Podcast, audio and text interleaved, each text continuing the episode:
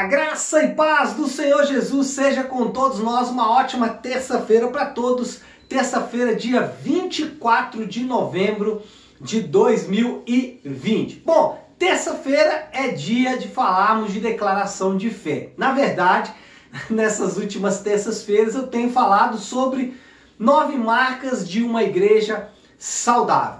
Então, é só para introduzir aqui o assunto, né, para quem não, não viu da semana passada, uh, o nove marcas de uma igreja saudável é um conceito que surgiu nos Estados Unidos, em especial na igreja Capitol Hill em Washington DC, com o pastor Mark Dever e seus ajudantes, é, que resolveram é, estudar as escrituras e procurar na Bíblia quais seriam as marcas que tornariam uma igreja mais saudável.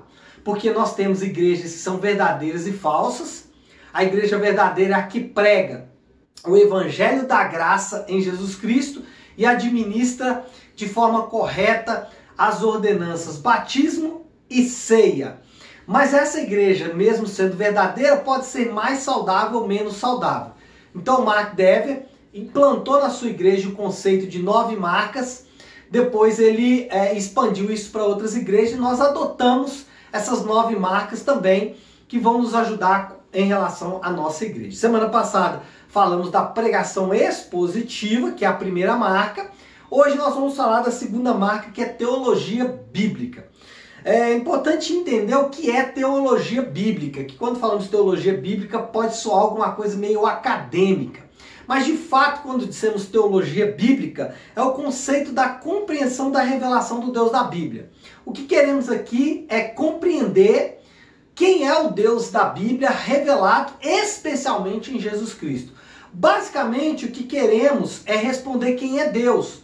Porque o Deus que muita gente adora pode ser o Deus do Natal, onde ele vai é, servi-lo ou adorá-lo uma vez por ano. Pode ser um Deus milagreiro que vai abençoá-lo ou vai favorecê-lo de tempos em tempos durante os seus apertos e sofrimentos da vida.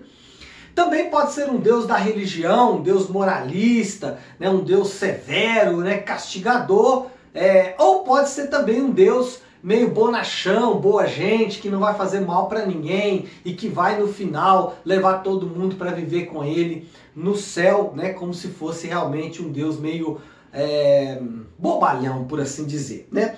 Mas, então, o objetivo dessa segunda marca é, é estudar as Escrituras, e especialmente estudar Jesus, para obter das Escrituras, em especial Jesus, a revelação de quem Deus é, ou os principais conceitos para compreender quem Deus é. De fato, quando fazemos isso, nós vamos chegar em uma lista de atributos de Deus que é muito grande. Temos uma gama de atributos de Deus que são realmente extensa. Por exemplo, Deus é luz, a Bíblia diz que Deus é luz, Deus é espírito, Deus é imutável, é, Deus é bom, então Deus é justo. Então a gente vai ter na Bíblia várias, é, vários atributos. O que, que a gente, ou o que, que o Mark Dever propõe? Que nós possamos resumir isso de forma a tentar abarcar todos esses atributos em cinco conceitos que, do ponto de vista do autor e também do nosso ponto de vista, vai é, trazer um ensinamento de quem Deus é. Oh Jesus, fechou aqui a minha, a minha planilha. Ah, deixa eu abrir novamente aqui. Está aqui. É. Ok, tá aqui. Então, cinco atributos que o Mark Dever então vai é, usar para abarcar todos os atributos de Deus. Quais são eles? Deus é criador. Essa primeira expressão é importante por quê? Porque nós vamos afirmar que Deus ele não só cria, mas ele é soberano sobre toda a criação. Então, o primeiro conceito é o conceito de Deus criador, mas Deus sustentador, Deus soberano de toda a criação. Deus ele não está nem distante da criação, tão transcendente que ele não possa se envolver com a criação, mas ele também não é tão imanente de forma que ele está em toda a criação. Ele governa toda a criação, toda a criação está sujeita a ele, ele é soberano sobre toda a criação. Em segundo lugar, Deus é santo. E quando falamos de Deus santo, nós vamos incluir aqui Deus é justo. Por quê? Como santo, ele não pode conviver com o pecado.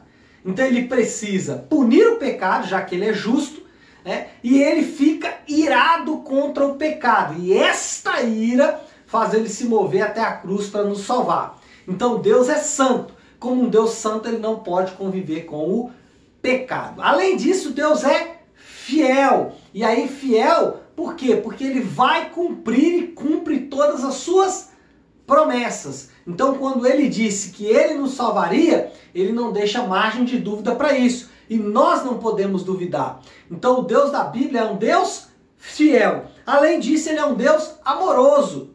Um Deus que, mesmo é, infringindo ou julgando os homens, sendo severo nesse juízo, sendo severo no julgamento de anjos e demônios, ele ainda assim é amoroso. Eu não posso romper essa barreira, esse balizador de que Deus é amoroso, né? Ao considerar, por exemplo, que Deus é criador, eu posso achar, por exemplo, que Deus é mal ao deixar que todas as doenças caiam sobre o homem. Mas como ele é amor, eu não posso pensar assim, por quê? Porque ele é amor. Então, por que que existe todas as doenças e todo o mal no homem ou na sociedade ou na cultura de forma geral? Por culpa do pecado por culpa do desviar, da desobediência do homem, do afastamento do homem para com Deus. Mas Deus ele continua sendo tão amoroso que promove essa, essa aproximação novamente em Jesus Cristo. E por último, Deus é soberano. E como Deus soberano, ele faz o que ele quer, da forma, da forma como ele quer, sem dever explicações para o homem. Deus ele não precisa se explicar ao homem porque ele é soberano. Interessante que ah, existe uma diferença grande entre soberania e tirania. Tirania é algo que alguém faz é, primeiro para obter é, vantagens próprias, segundo ele não obedece leis que nem ele mesmo cria. O próprio Deus não. Não é que ele está sujeito às leis que ele criou, mas sim que ele é, é poderoso para legislar, ele é poderoso para ser juiz, por isso ele se torna soberano, por isso ele pode fazer o que ele quer, por quê? Porque ele criou todas as coisas, porque ele estabeleceu todas as coisas, e como dono de todas as coisas, ele é soberano. Então é isso, pessoal. É, vamos estudar mais quem é Deus, o Deus da Bíblia, revelado especialmente em Jesus Cristo, tá bom? Deus abençoe a todos e ótima terça-feira.